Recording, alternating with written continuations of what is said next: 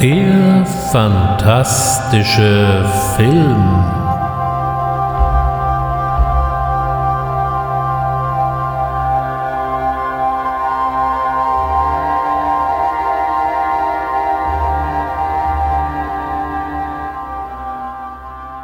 Herzlich willkommen beim fantastischen Film.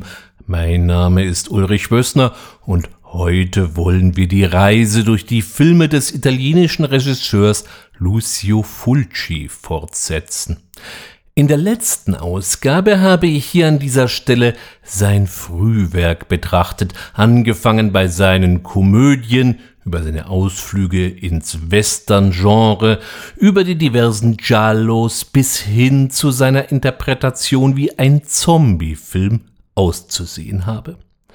Dabei war zu beobachten, wie sich seine Bildsprache im Laufe der Jahre immer weiter radikalisierte.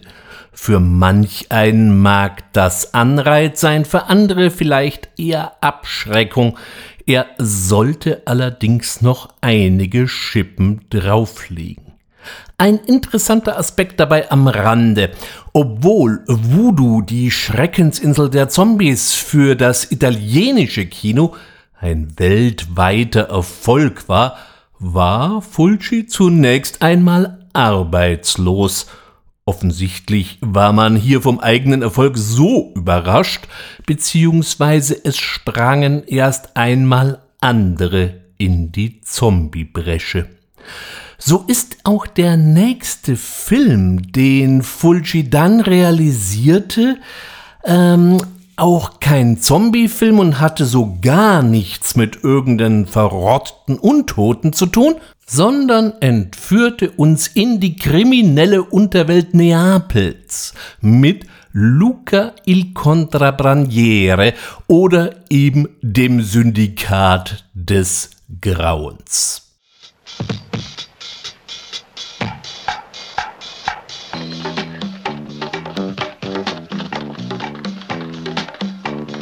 Should be there now. Ask for the password. This is Nesting. What's the password over? Relax, man. It's just us. Violet Cuckoo. And where the hell would I be if it wasn't for Mickey? And where do you think you are now? You're only a lousy smuggler, that's all you are, Luca. The Papagallo! Fucking cops, how the hell do they know where we were? Follow, keep right on him. Sight, Luca, fast! Okay, boys, listen up. We're gonna go on a little ride, okay? Let's go! Der junge Luca, ursprünglich aus Mailand, ist in das lukrative Zigarettenschmuggelgeschäft seines Bruders eingestiegen, indem man hier im schlimmsten Fall Katz und Maus mit der italienischen Zollfahndung auf dem Golf von Neapel spielt. Doch dann mischt plötzlich noch eine neue Partei mit und hier geht es um Drogenschmuggel im großen Stil und jeder, der bei diesem Geschäft nicht mitspielen will, wird unbarmherzig liquidiert. Bis 2018 war der Film nicht nur indiziert, sondern auch beschlagnahmt. Wie schön, dass es auch hier schon die Freunde in Österreich gab. Das Syndikat ist so ein bisschen unter dem Radar geblieben. Wir haben es hier mit einer zweifellos recht ruppigen Perle der Kategorie Mafia-Film zu tun. Darüber hinaus haben wir es mit Fulcis temporeichstem Film zu tun. Ließ sich der Meister doch sonst gerne ein wenig Zeit in seiner Erzählweise, so geht es hier doch ziemlich ins Gas. Da haben wir gleich am Anfang erstmal die durch die Bank schön inszenierten Verfolgungsszenen auf dem Golf von Neapel. Und auch sonst geht es hier sehr zügig zur Sache. Gleichzeitig ist der Film eine bittersüße Liebeserklärung an Neapel, angefangen von schönen Ansichten von Stadt und Vesuv über die malerischen Gassen mit dem ewig ungelösten Müllproblem bis hin zu den phlegräischen Feldern, denn Neapel glänzt eben noch mit einem Vulkan mitten in der Stadt von dem so manch ein Kritiker im Netz offensichtlich so gar keine Ahnung hat, dass es ihn tatsächlich gibt. Die Shootouts und Gewaltspitzen sind zahlreich und zum größten Teil auch recht derbe ausgefallen. Besonders herzhaft ist dabei die in Fankreisen berühmte Bunsenbrenner-Szene und auch eine Vergewaltigungsszene fand ich doch schon ziemlich böse. Es wundert nicht, dass die deutschen Jugendschützer da jeglichen Humor vermissen ließen. Wem also das Finale aus Corpolas Paten schon zu gewagt erscheint, der ist hier nicht gut aufgehoben. Bei Fulci-Fans ist dieser Film teilweise etwas im Schatten der nachfolgenden Werke geblieben. Für Freunde des harten Mafia-Films gibt es hier viel zu entdecken. Fulci hat sich ja so in einigen seiner Filme den ein oder anderen Cameo-Auftritt gegönnt, teilweise aus dem ganz profanen Grund, um Kosten zu sparen. Hier griff er sogar einmal beherzt zur Waffe. Im gleichen Jahr erschien noch ein zweiter Film von ihm, der ihn ebenso berühmt wie berüchtigt machen sollte. Im Original heißt der Streifen übersetzt so viel wie Furcht in der Stadt der lebenden Toten. Paura nella città morti viventi. Der deutsche Verleih machte daraus so etwas wie ein Zombie hing am Glockenseil. Das ist er, der Schocker, der neue Reißer, der ihnen das Blut gerinnen lässt. Hier kommt er, der neue Film von Lucio Fulci, den die Fachwelt den Meister des Schreckens nennt. In diesem Film übertrifft er seine eigene kühnste Fantasie. Ein Zombie hing am Glockenseil. Das war das Signal für die Wiederauferstehung verbrecherischer Toter, die auf satanischste Art über die Lebenden herfallen. Ein Zombie hing am Glockenseil. Ich habe Gott und die Welt gefragt. Eins steht fest, es gibt kein Dunwich, in keinem Ortsverzeichnis. Die Hölle, die Sie in diesem Film erleben, macht Ihren Kinosessel zum elektrischen Stuhl. Das kalte Grauen geht um in der Stadt der lebenden Toten. Was nützen Dolche gegen Zombies? Vor allem gegen den, der am Glockenseil hing. Ein Zombie hing am Glockenseil. Hier wird das unvorstellbare Grauen entsetzliche Wirklichkeit. Demnächst in diesem Theater. Fulci definierte hier nicht nur, was seine Gore-Eskapaden anging, eine neue Art des untoten Films, sondern entwickelte hier eine ganz eigene Handschrift. Stand bei Romero das politische und gesellschaftskritische Element im Vordergrund, setzte Fulci schon bei Voodoo verstärkt auf das mystische Element, das er hier noch einmal besonders ausbaut. Auch ist ihm die Story zunehmend egal. Er fragmentiert hier seine Erzählweise noch weiter womit natürlich konservative Kritiker nun gar nichts anfangen konnten und legt den Schwerpunkt auf die visuelle Inszenierung, den damit verbundenen Stimmungsaufbau und die entsprechende Atmosphäre. Und davon gibt es hier weiß Gott reichlich. Auch sind seine Zombies jetzt nicht nur schlurfende Untote, sondern eher geistartige, gespenstische Kreaturen, die sich von jetzt auf gleich materialisieren oder gegebenenfalls auch wieder verschwinden können. Allein der Anblick eines solchen Geschöpfes kann schon mal spontane Augenblutungen auslösen, bis hin zum interessanten Umstand, dass man sich von seinen Eingeweiden trennt, indem man sie spontan auskotzt. Doch nicht nur die für die damalige Zeit geradezu revolutionäre Härte macht die Stadt der lebenden Toten besonders. Äh, übrigens, wie man in Deutschland auf diesen albernen Glockenseiltitel verfiel, das ist mir ein völliges Rätsel. Es gibt im ganzen Film keine Rationale dafür und es wurde auch nur in der deutschen Synchro notdürftig eingeflickt. Fulci beginnt hier allerdings mit Elementen zu spielen, die er beim amerikanischen Autor und Fantasten Howard Phillips Lovecraft entlehnt hat, ohne dass Lovecraft irgendwo namentlich erwähnt wird. Das fängt einmal schon mal mit dem Ortsnamen Dunwich an, den wir bei Lovecraft sogar im Titel einer seiner Erzählungen finden. Das Grauen von Dunwich oder Horror of Dunwich. Hier wie auch im Film handelt es sich um ein Dorf oder eine Kleinstadt, die ziemlich abgelegen in den Hügeln Neuenglands liegt und nicht ganz einfach zu finden ist. Auch die Gefahr, die von einem solchen Ort ausgehen kann, wenn man sich nicht der entsprechenden Gefahr stellt, taucht bei Lovecraft immer und immer wieder auf. Und dass sich diese Gefahr spirituell sensiblen Menschen als erstes offenbart, ist auch ein Element, was wir in den Geschichten des Neuengländers doch immer wieder finden. Von daher kommt der Film den Ideen und der Stimmung, die Lovecraft in seinen Geschichten beschrieben hat, sehr viel näher, als so manche Verfilmung es je erreicht hat, die dezidiert auf den Autor verweist. Auch finden wir hier ein weiteres Element, was Fulci in seinen Filmen immer wieder bewegt.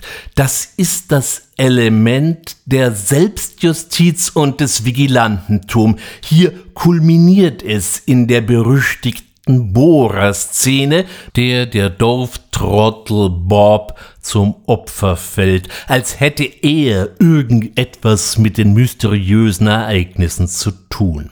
Ich erinnere an dieser Stelle nur noch mal an das Ende der Dorfhexe in Don't Torture a Duckling. Oder eben auch dem fulminanten Anfang von Verdammt zu leben, verdammt zu sterben, den ich ja in der letzten Ausgabe schon etwas ausführlicher beleuchtet habe. Auch ein weiteres Element tritt jetzt hier zutage, das uns in den nächsten Filmen immer wieder begegnen wird, und das ist die Rolle des Kindes.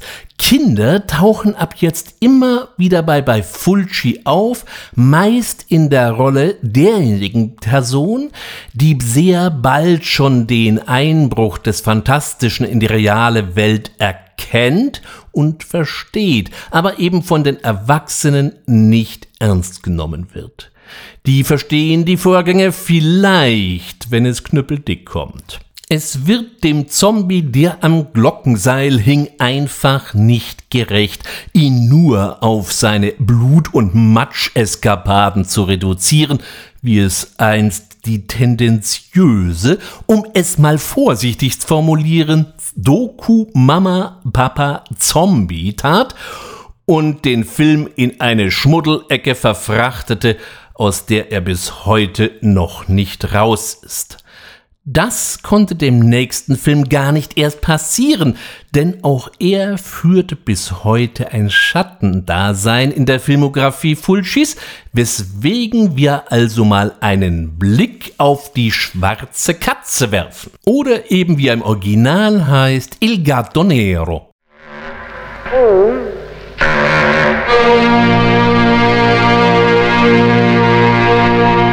We need each other. We are bound together by hatred. He wants to kill me. But he's only a cat. Mm. A cat that sooner or later will kill me. The daughter's death was an accident which we haven't managed to explain. An epidemic of accidents, and all of them pretty weird. Death is not the end of everything, just the beginning of a new journey. I want to speak with them no, I need some more information on your theories about cats. Not cats. One cat. All right, one cat. A killer cat. For you, it's a theory. For me, it's a certainty. Fulci war ja ein großer USA-Freund. Er konnte sich wohl für alles, was aus den USA kam, begeistern, freute sich wie ein Kind, wenn er die Möglichkeit hatte, in den USA zu drehen und verehrte auch die fantastische amerikanische Literatur. Dass er durchaus ein Fable für Edgar Allan Poe hatte, ließ sich schon beim Finale der sieben schwarzen Noten erahnen. Hier servierte uns er jetzt gleich mal seine Version der berühmten Geschichte. Das Drehbuch entwarf er zusammen mit Biagiotti Proietti, der bereits zuvor für das italienische Fernsehen einige Adaptionen von Poe Stories vorgenommen hatte, so zum Beispiel William Wilson, Lake Geyer oder auch den Fall des Hauses Usher. Fulci und Proiettis Entwurf der schwarzen Katze ist eine, naja, sagen wir mal, sehr freie Adaption des ursprünglichen Textes, nichtsdestotrotz durchaus interessant. Fulci bewies hier, dass er immer noch mehr konnte als die ganz grobe Keule. Zwar enthält auch die schwarze Katze so die ein oder andere Spitze, was empfindsame Gemüter erschüttern kann, doch fällt er deutlich blutärmer aus als die letzten Filme. Vielleicht rangiert die schwarze Katze deswegen bei vielen eher unter ferner liefen. In Deutschland ist der Film zwar mal erschienen, aber mittlerweile so gut wie vergriffen. Ich empfehle hier sowieso die britische Ausgabe aus dem Hause Arrow. Nicht nur, weil hier eine gute Bild- und Tonqualität vorliegt, sondern weil hier der Hauptdarsteller Patrick McGee besonders gut zum Tragen kommt. Er allein macht die Il Gatto Nero schon zu etwas Besonderem. Patrick McGee schrieb Kinogeschichte in Stanley Kubricks Clockwork Orange in der Rolle des Mr. Alexander, der hier eine erstaunliche Wandlung vom Opfer zum Täter durchläuft. Auch in Stanley Kubricks Barry Lyndon konnten wir Patrick McGee in der Rolle des Chevalier de Balbari bewundern und hier gibt er jetzt eben den ebenso kauzigen wie sinisteren Professor Dr. Miles, der mit einer schwarzen Katze in Verbindung steht. Was mir an diesem Film besonders positiv auffiel, ist die ausgesprochene Gothic-Atmosphäre, die jetzt ohne großes Tamtam -Tam auskommt und die gelungenen Katzenaufnahmen. Natürlich haben wir auch hier wieder die für Fulgis so typischen Augen-Close-Ups, die sich allerdings hier mit Katzenaugen-Close-ups abwechseln. Auch für Il Gattonero gilt ihn wieder oder überhaupt erst einmal zu entdecken, denn er führt ein Schattendasein, der durch sein nächstes Werk geworfen wird. Wie auch schon bei der Stadt der lebenden Toten trifft der englische Titel das italienische Original wesentlich besser. So ist der Streifen in Englisch unter The Beyond berühmt geworden. Im italienischen Original lautet der Titel insgesamt E tut vival nel terrore la dila übersetzt und du wirst in Angst leben, das Jenseits. In Deutschland erschien das dann unter Die Geisterstadt der Zombies. Darunter tat man es damals eben nicht.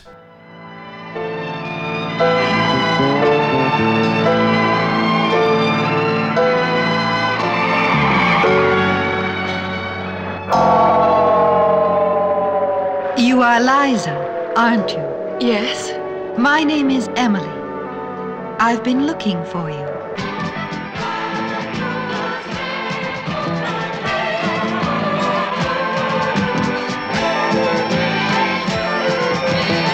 Go back to where you came from and hurry. Leave this place. Sixty years ago, everybody in this hotel disappeared. Every last person. A painter called Spike, who lived here closeted in his room, had found a key. Tell me, with all those accidents, you think you'll um, give it up now?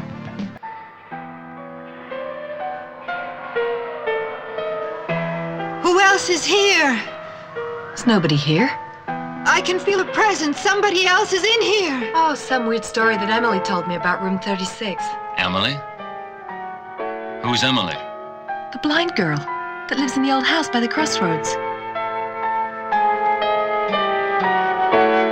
Woe be unto him who opens one of the seven gateways to hell, because through that gateway evil will invade the world. Die Hochzeit der Splatterfilme in den 80er Jahren lebte von einer Überbietungslogik. Das heißt, der jeweils nächste Film sollte noch mit noch heftigeren Effekten glänzen und so fällt The Beyond ebenfalls extrem drastisch aus. Aus heutiger Sicht mag das alles recht simpel und einfach gemacht sein, ja, und teilweise kann man die Maskeneffekte auch überdeutlich als solche erkennen. Nichtsdestotrotz fallen sie bis heute noch ganz schön heftig aus. Was hier Fulci noch weiter ausbaut, ist das Fragmentieren seiner Erzählweise und er verabschiedet sich noch weiter vom klassischen Geschichtenerzählen zugunsten, was ich hier als totales Kino bezeichnen möchte. Hier scheint die Handlung komplett einer gewissen Traum oder besser gesagt Albtraumlogik zu folgen. Es geht noch wesentlich mystischer und surrealer zu als in den Werken zuvor. Außerdem fällt eine ausgeprägte Sound- und Geräuschdramaturgie auf.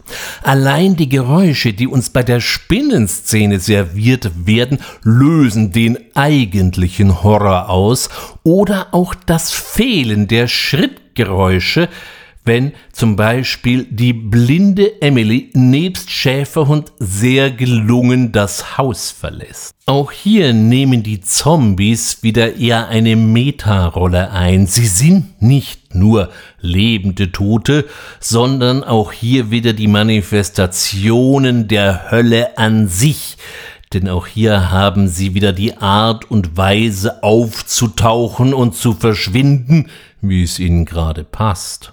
Auch in diesem Film bedient sich Fulci wieder Lovecraftscher Elemente, allem voran dem Buch Eibon. Dieses Buch taucht in den Erzählungen Lovecrafts vereinzelt auf und ist ein Teil der Bibliothek der Schriften, die das kosmische Grauen, das seinen Kosmos durchzieht, beschreiben. Weitere Werke sind beispielsweise das äh, De Vermis Mysteries von Ludwig Brinn, die unaussprechlichen Kulte von Junst oder natürlich das sagenhafte Necronomicon des wahnsinnigen Arabers Abdul al-Hasred. Das Buch Eibon taucht darüber hinaus bei Clark Ashton Smith auf, der mit Lovecraft in enger Brieffreundschaft verbunden war. Smith beschreibt in seinen Erzählungen nicht nur das Buch, sondern stellt auch den Verfasser, den hyperboräischen Zauberer gleichen Namens, in den Mittelpunkt einiger Erzählungen.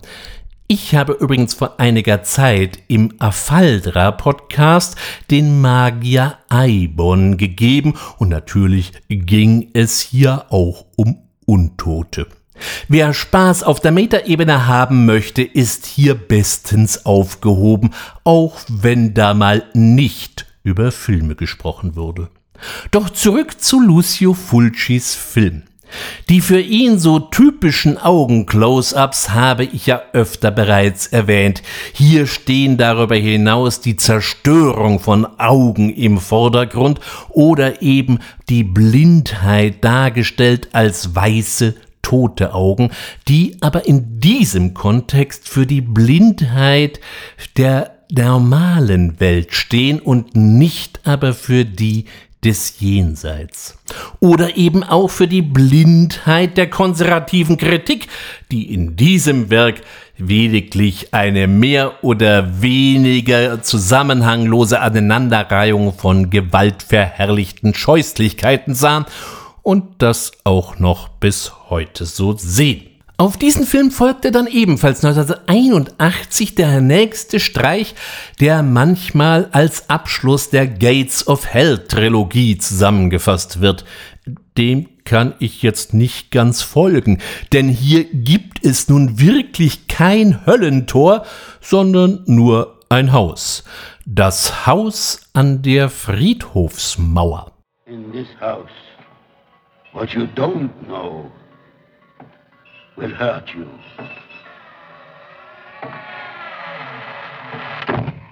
It was to be a getaway dream. It's becoming a runaway nightmare. He has been awaiting the arrival of his new guests. One by one, they are disappearing. One by bloody one. Due to the graphic nature of this film, no one under 18 will be admitted. House by the cemetery. Im Original Quella Villa al Cimitero, die Villa neben dem Friedhof, trifft es mal wieder deutlich besser, denn eine Friedhofsmauer lässt sich mal wieder nirgends ausmachen. Von all seinen Filmen aus den frühen 80er Jahren hat mir dieser es ganz besonders angetan. Vom Kern her haben wir es mit einer klassischen Spuk- und Geisterhausgeschichte zu tun. Ein Mann hat seine Geliebte in diesem Haus umgebracht und danach Selbstmord begangen. Jetzt soll seine Arbeit fortgesetzt werden und auch etwas Licht ins Dunkel um den Selbstmord gebracht werden. Soweit, so banal. Doch Fulci bohrt diese im Grunde eben nicht gerade neue Geschichte deutlich auf und das nicht nur was den Blut- und Gewaltanteil angeht, sondern eben auch liegt er noch eine weitere Schicht darüber, nämlich den Handlungsstrang der beiden Kinder. Die Rolle der Kinder habe ich ja schon vorhin mal beleuchtet. Hier wird es zum tragenden Element. Das Ganze wird wieder einmal in außerordentlich dichter Atmosphäre serviert und auch hier bleibt vieles unerklärt oder auch unlogisch, so dass man dieses Werk Rationalisten nicht ans Herz legen kann. Wer bereit ist, sich auf diese dunkle und streckenweise makabere Filmdichtung einzulassen, kann hier allerdings ein echtes Juwel finden. Wie gesagt, das Haus an der Friedhofsmauer oder vielleicht besser gesagt im Friedhof löst bei mir immer wieder oder immer noch Begeisterung aus, da sich mir hier die Mischung der verschiedenen Elemente am stimmigsten erscheint. Auch haben wir hier wieder einmal Lovecraft-Anleihen, wenn auch deutlich schwächer ausgeprägt. In der Kritik wird oft eine Parallele zu seiner frühen Erzählung Kühle Luft oder eben Cool Air gezogen. Dem kann ich nur mit sehr, sehr, sehr gutem Willen folgen, also eigentlich nicht. Nach diesem wüsten Spukhausklassiker folgte ein Jahr später, wir schreiben das Jahr 1982, sein vielleicht berüchtigster Streifen.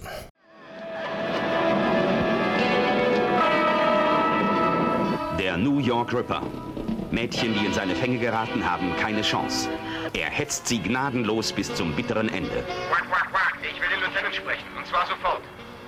Ich bin am Apparat. Was willst du? Quack, quack, quack. Ich soll dich von deiner Freundin grüßen und ihr sagen, dass sie es bedauert, dass du jetzt nicht bei ihr bist. Quack, quack, quack. Immer wieder schlägt er eiskalt und völlig unvermittelt zu. Lieutenant, er ist wieder dran. Wir haben eine Fangschaltung eingerichtet. Die Jungs sind unterwegs. Diesmal werden wir ihn ganz bestimmt erwischen. Hoffentlich hast du recht. Ihr blöden Bullen, habt ihr wirklich gedacht, ich hätte nicht gewusst, was ihr vorhabt? Ihr könnt mich nicht aufhalten. Niemand kann mich aufhalten. Los Quattore di New York oder eben der New York Ripper. Vom Aufbau hat dieser Film eher etwas mit einem klassischen Krimi gemein als mit einem Giallo. Und so ist der Vergleich mit Dario Argentos Tenebrae schon ein reichlich dünnes Brett. Aus dem Jahr 1982 haben die beiden Filme herzlich wenig miteinander zu tun. Während Argento den Giallo in Tenebre auf eine Metaebene hob, der Täter kopiert die Morde, die ein Giallo-Autor in seinen Büchern beschreibt, bleibt es bei Fulci, was die Story angeht, eher schlicht. Berühmt wurde der Film auch nicht für das Drehbuch, sondern für die recht perfide Mischung aus recht schmuddelig inszenierten Sexszenen und einigen brettharten Metzeleien. Findet man beides nicht fundamental aufregend oder schockierend, dann bleibt leider nur gepflegte Langweile übrig. Das hat man leider schon mal so gesehen, und zwar besser. Der geneigte Sleaze- und Gore-Freund kommt hier auf seine Kosten. Ich persönlich finde den New York Ripper schlichtweg fad. Das Einzige, was man über ihn sagen kann, ist der Punkt, dass er sich in die New York-Filme einreiht, die eben die Stadt als einen eher gefährlichen und dunklen Ort beschreiben, in dem für Glamour nun wirklich kein Platz ist. Weitere wichtige Werke aus diesem Kontext ist Maniac von William Lustig, über den ich ja schon mal ausführlich gesprochen habe, oder der bis heute fast vergessene Wulfen von Michael Wadley. Beide Filme kann ich deutlich mehr empfehlen als Fulcis Ripper. Wenigstens müssen die Dreharbeiten nett gewesen sein. Fulci freute sich ja immer, wenn er in den USA drehen durfte und war bester Dinge, was bei ihm nicht wirklich oft vorkam. Nicht umsonst spielt er in seinen Auftritten eher grummelige Gestalten, das entsprach durchaus eher seinem Naturell. Von den Arbeiten am New York River Set wird kolportiert, dass die geradezu in ausgelassener Stimmung stattgefunden haben müssen, auch wenn man das dem fertigen Film ja nun mal gar nicht anmerkt. Auch der nächste Film hatte New York respektive den Stadtteil Manhattan wieder im Titel. Wir reden vom Amulett des Bösen oder eben von Manhattan Baby. There. Is it ready? I want to see it too, okay? The picture's a dud. Defective stock. Oh, well, we better get home, kids.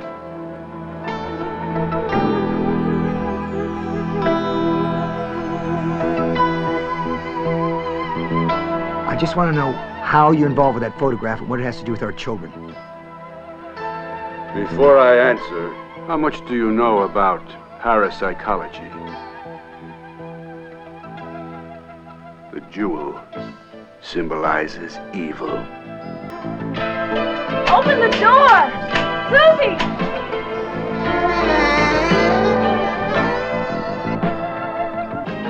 Papa, Susie always screams when she goes on a voyage. It's a part of the rules. Tommy, have you gone too? Manhattan spielt hier allerdings nur eine sehr untergeordnete Rolle, steht doch hier eher ein fluchbeladenes ägyptisches Amulett im Vordergrund. Es wird sehr mystisch und atmosphärisch, wie wir es bereits aus vorangegangenen Filmen kennen, und man hätte sich auch nicht gewundert, wenn eine ausgewachsene Mumie um die Ecke gekommen wäre. Ansonsten gibt es hier ein Wiedersehen mit Giovanni Frezza, der auch schon den Sohn der Familie im Haus an der Friedhofsmauer gab. Er war noch bis zu seinem 13. Lebensjahr übrigens in diversen anderen Produktionen zu sehen, so zum Beispiel in Lamberto Bavas Demoni oder auch in Enzo Castellaris New Barbarians, vielleicht noch besser bekannt unter dem deutschen Titel Metropolis 2000. Auch hier kommt den beiden Kindern die Rolle der Wissenden und der durchaus geschickten Wanderer zwischen den Welten zu, während die Erwachsenen lange Zeit gar nichts verstehen oder recht interessant zu Tode kommen. Manhattan Baby konzentriert sich wieder mehr auf Fulcis Stärke, auch wenn es diesmal ein bisschen weniger Mystik auch getan hätte. Trotzdem hat der Film so seine Momente. Danach wurde es ehrlich gesagt erst einmal ziemlich schlimm. Der Vorwurf ist dabei nicht allein Fulci zu machen, denn hier konzentriert sich der Niedergang des italienischen Kino das in den 80er Jahren mehr und mehr seine Identität verlor und nur noch versuchte verzweifelt sich an irgendwelche abzeichnenden Trends in irgendeiner Form dran zu hängen. So lieferte auch Fulci einen ziemlich lausigen Barbarenfilm mit Conquest und auch der Endzeitstreifen Die Schlacht der Centurions gibt nicht viel her. Das konnte Kollege Enzo Castellari einfach besser. 1983 tobte mit bombastischem Erfolg Flashdance über die Leinwand, 1984 folgte Footloose, es war die Zeit der Tanzfilme. Also kam man in Italien auf die Idee, lasst uns doch auch mal einen Tanzfilm machen und mischen wir das Ganze mit Giallo. Lucio brauchte Geld und heraus kam Murder Rock.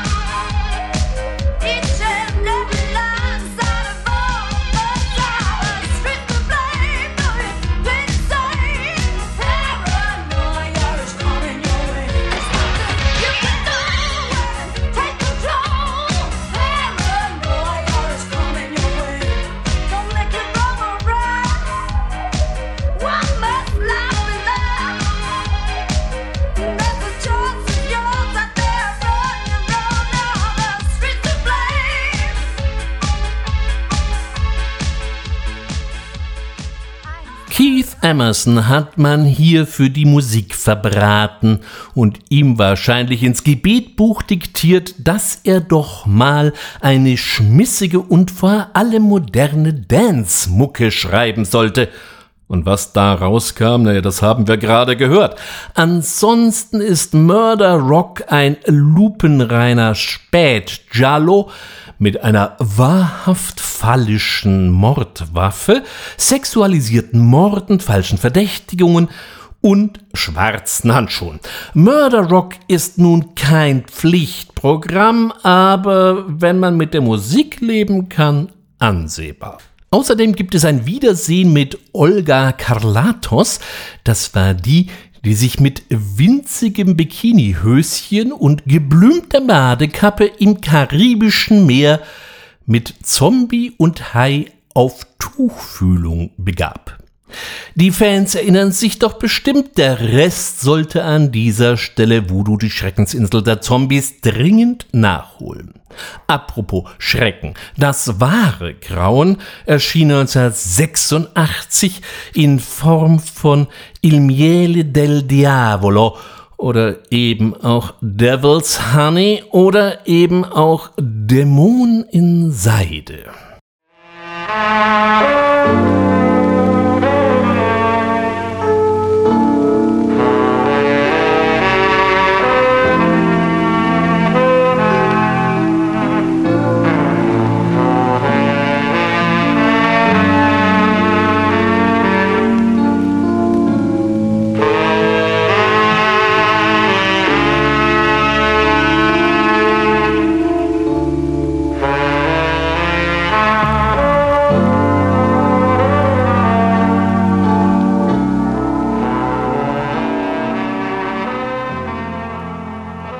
Ja, dem Saxophon wird ja durchaus eine erotische Konation zugeschrieben und das passt ja hier auch in diesem Zusammenhang ganz wunderbar, denn wir haben es hier mit einem Streifen aus der Kategorie des Erotik-Thrillers zu tun.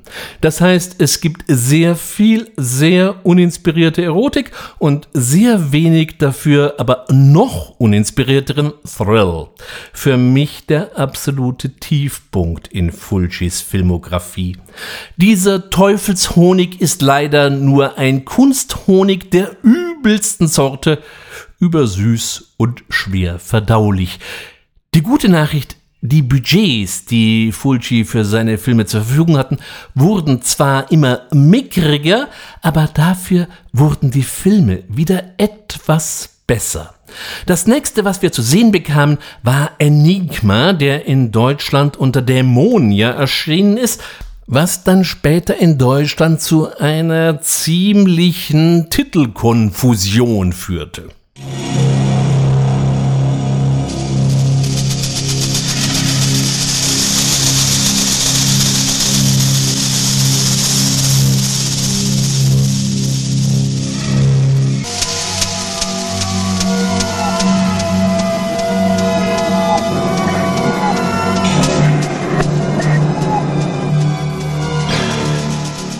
Diese Mischung aus ein bisschen Carrie von Brian De Palma und ein bisschen Patrick von Richard Franklin hat filmisch gesehen durchaus ihren Reiz. Der Film gibt sich zwar sehr viel Mühe, in Boston und Umgebung zu spielen, aber das war budgettechnisch nicht drin. Und so entstand Enigma, wie er ja im Original heißt, in Sarajevo mit einem überwiegend jugoslawischen Cast, der schauspielerisch nicht allzu viele nasse Zeitungen zerreißt. Auch meinten die Produzenten noch mitreden zu müssen und so ist beispielsweise die Szene mit dem recht unruhigen Bett, was natürlich sofort an den Exorzisten erinnert, auf deren Mist gewachsen. Fulci wollte dies eigentlich gar nicht haben. Mehr und mehr verlegte sich die italienische Filmproduktion ins Fernsehen und so entstand die Idee einer Serie mit dem Titel Lucio Fulci Presents. Geplant waren fünf Episoden, dabei zwei von ihm und drei von anderen Filmemachern. Aus dieser Idee wurde nicht wirklich was und so blieb erstmal nur ein Film übrig, Touch of Death oder etwas kryptischer, When Alice Broke the Mirror. And now for a look at the local news. Rubbish collectors on the north side had an unpleasant surprise this morning when one of the containers they were collecting proved to be holding the remnants of a local woman who apparently had been mutilated and dismembered with a power saw.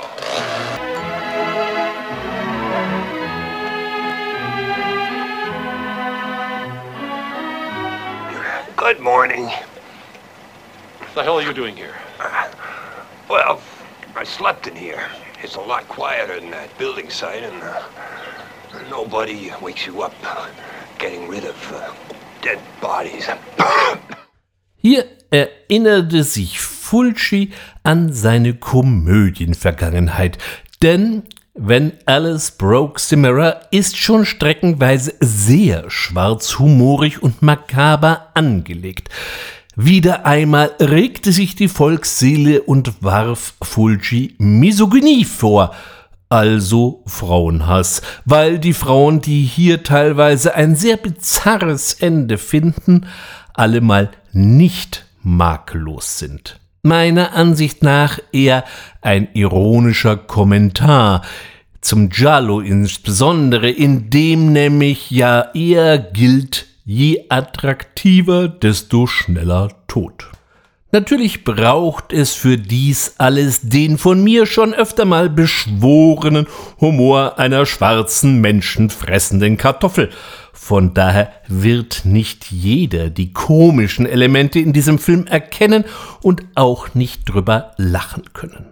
Hier sehen wir übrigens zum ersten Mal Brett Halsey, der sich als der letzte der Fulci-Stars etablieren sollte. Mit dem Filmemachen wurde es aber trotzdem einfach nicht leichter.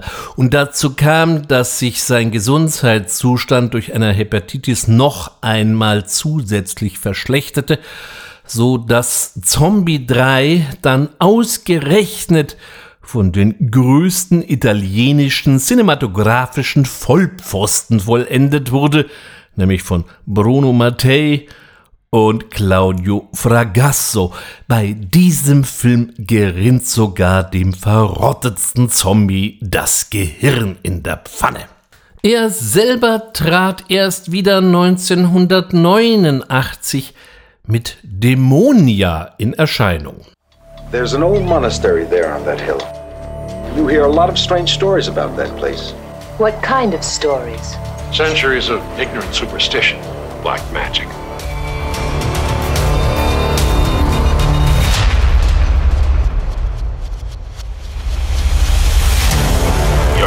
Pay for what you're doing. There were satanic symbols and Stop medieval it. writing Stop on them. it. Whatever you think you saw, it'd be better for all of us if you just forget it. Why are they doing it? Why are they such fools?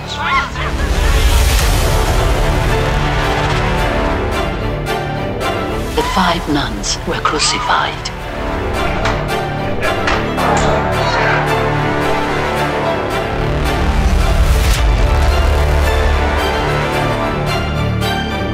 People have already paid with their lives.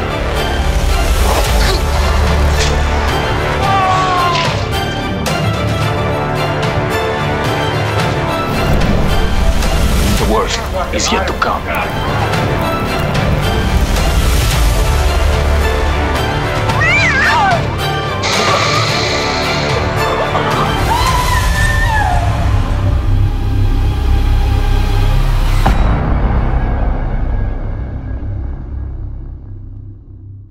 Auch dieser Streifen ist eine ziemliche No-Budget-Produktion, was man ihm auch ziemlich deutlich ansieht. Aber nichtsdestotrotz hat Dämonia wieder Atmosphäre, die ihm zwischendurch doch einmal abhanden gekommen zu sein schien. Diese Geistergeschichte um die Satansnonnen kann man anschauen. Natürlich ist das kein wirklich großes Kino, aber der Film hat Seele und eben den gewissen Fulci-Charme. Eine Tatsache, die ich bei manchen Großproduktionen, die dreistellige Millionensummen verschlungen haben, teilweise schon vermisse. Hier gibt es weder Seele noch Charme, aber dafür Unmengen von recht eitlem Gedröhn. In den nächsten Jahren hielt sich Fulci dann mit einigen Fernsehproduktionen so gerade über Wasser, bis dann 1991 die letzten Produktionen heraufdämmerten. Besonders bizarr ist hier Un gatto nei cervallo, eine Katze im Gehirn. Bekannt wurde der Film eher unter seinem internationalen Titel, nämlich Nightmare Concert. Eine Frau wird mit einer Axt zu Tode gehackt. Das Gesicht klafft in zwei Hälften. Eine andere wird stranguliert. Eine weitere gehängt. Einer von einer Kettensäge in Stücke zersägt. Oder in kochendem Wasser ertränkt. Eine Kehle wird von einer tollwütigen Katze herausgerissen. Lebendig verbrannt, lebendig begraben, gefoltert, terrorisiert, erstochen, in Stücke zersägt, gekreuzigt, geköpft, lebendig verbrannt. Nightmare Concert ist ein Film übers Filmemachen. Das ist nicht eben neu und einige der ganz Großen des Kinos haben diese Idee bereits früher realisiert, wie eben Federico Fellini in Achteinhalb oder auch Woody Allen in Stardust Memories. Interessant ist hier, dass Lucio Fulci in seiner ersten und einzigen Hauptrolle zu sehen ist. Er spielt sich hier selbst und angesichts der vielen Horrorfilme, die er gedreht hat und immer noch produziert, droht er den Verstand zu verlieren, als ob eine Katze in seinem Verstand eben wütete. Er sieht sich dabei immer wieder mit den wüstesten Versionen und Schreckensszenarien konfrontiert und ist sich dabei gar nicht mehr so sicher, was wahr oder was eben Vision ist. Das Besondere am Nightmare Concert ist auf der einen Seite die Menge der verschiedenen Splatter-Szenen, was den Film bei den eingefleischten Gorehounds doch als kultverdächtig aufsteigen ließ und für größeres Interesse sorgte.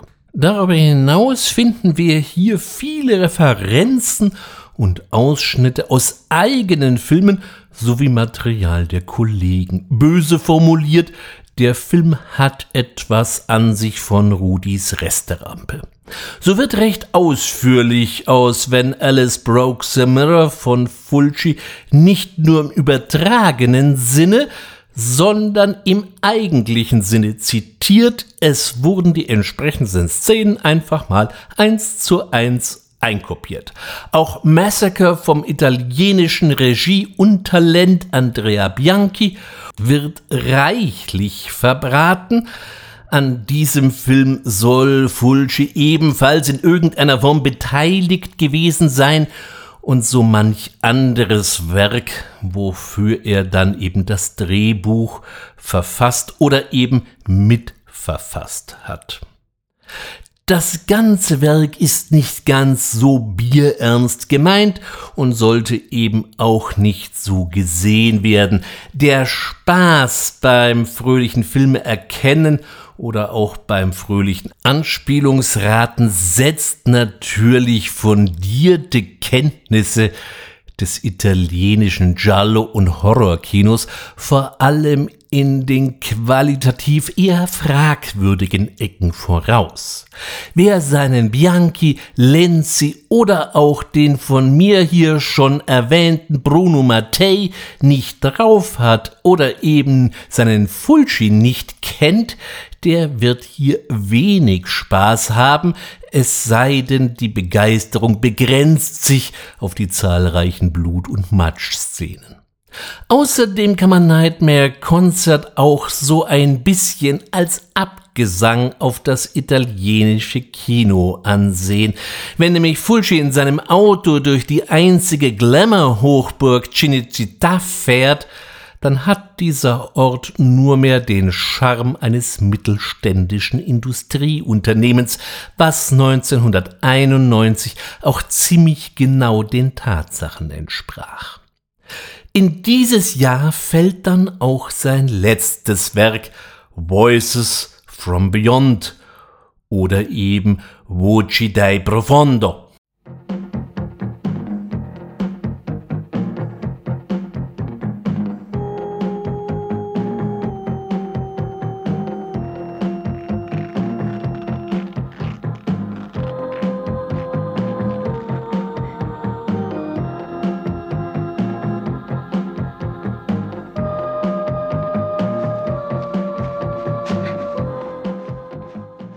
Dieser Film ist erstaunlicherweise gar nicht mal so schimmlig wie die vorangegangenen Produktionen und sieht zumindest optisch recht passabel aus.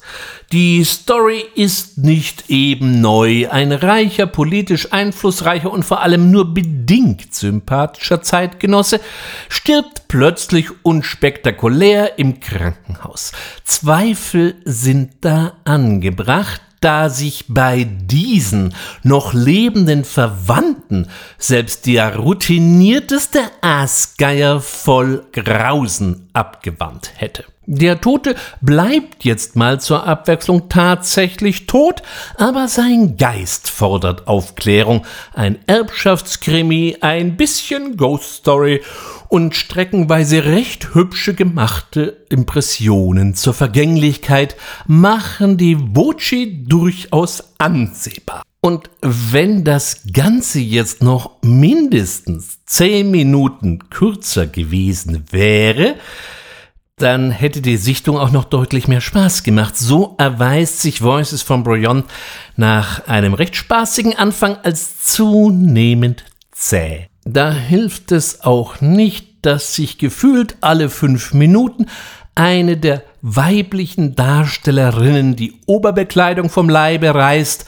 wenn sie denn überhaupt gerade welche trägt, auch die ständigen Wiederholungen, damit auch ja niemand den Anschluss verliert, dienen nicht eben zur Beschleunigung. Ach ja, und das Finale ist geradezu auffallend Hanebüchen. Die Idee zu den Voices from Beyond stammt von der Serienidee Lucio Fulci Presents. Und äh, Somit sollten wir nicht auf Biegen und Brechen mit großen Kinoerwartungen an die Sache herangehen. Fulcis Spätwerk so ab dem New York Ripper, aber spätestens ab Manhattan Baby wird von manchen Kritikern gerade in den Tiefen des Netzes zuweilen in Bausch und Bogen zum Totalausfall erklärt. Zwar kann man nicht wegdiskutieren, dass hier die Qualität schon deutlich abnimmt. Auf der anderen Seite ist es erstaunlich, dass bei diesen Budgets und Möglichkeiten überhaupt etwas wie ein einigermaßen brauchbarer Film herauskam. Auch er selber war am Ende trotz der vielen Filme, die er realisiert hatte, kein reicher Mann. Er starb ziemlich verarmt am 13. März 1996 in Rom. Um seinen Tod ranken sich so ein paar Gerüchte, so soll Fulci am Ende Selbstmord begangen haben. Dem spricht allerdings dagegen, dass er zur Zeit seines Todes gerade mit Dario Argento am Drehbuch zu Wachsmask saß, von dem er sich sein Comeback versprach. Diesen Film hat dann später sein Kollege Sergio Sivaletti realisiert wobei der Geist Fulcis hier durchaus über den Wassern zu schweben scheint.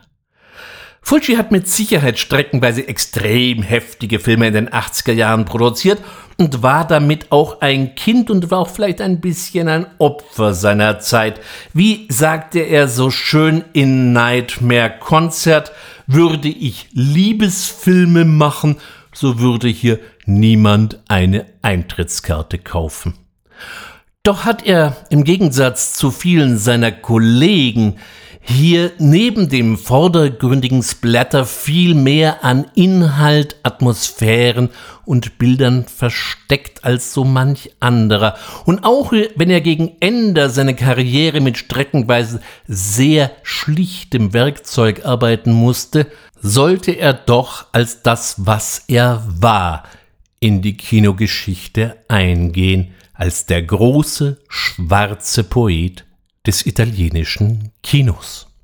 In der nächsten Ausgabe wird es ebenfalls um einen großen schwarzen Poeten gehen.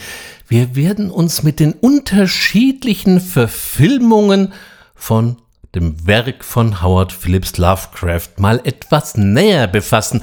Ich habe ihn heute schon wiederholt angesprochen. Vor etlichen Monaten gab es ja schon mal einen Podcast zum Thema Reanimator, der ja auf einer Geschichte von ihm basiert. Wir werden aber nochmal hier etwas breiter den Bogen spannen und ich hoffe, dass noch so ein paar Filme, die ich jetzt vor kurzem erst bestellt habe, rechtzeitig den Weg auf meinen Schreibtisch finden. Da liegen schon erstaunlich viele und es wird mir ein Vergnügen sein, meine Eindrücke mit euch zu teilen. Bis dahin wünsche ich wie immer an dieser Stelle eine gute Zeit, äh, meine dringende Empfehlung, auch jetzt im Sommer fantastische Filme gucken.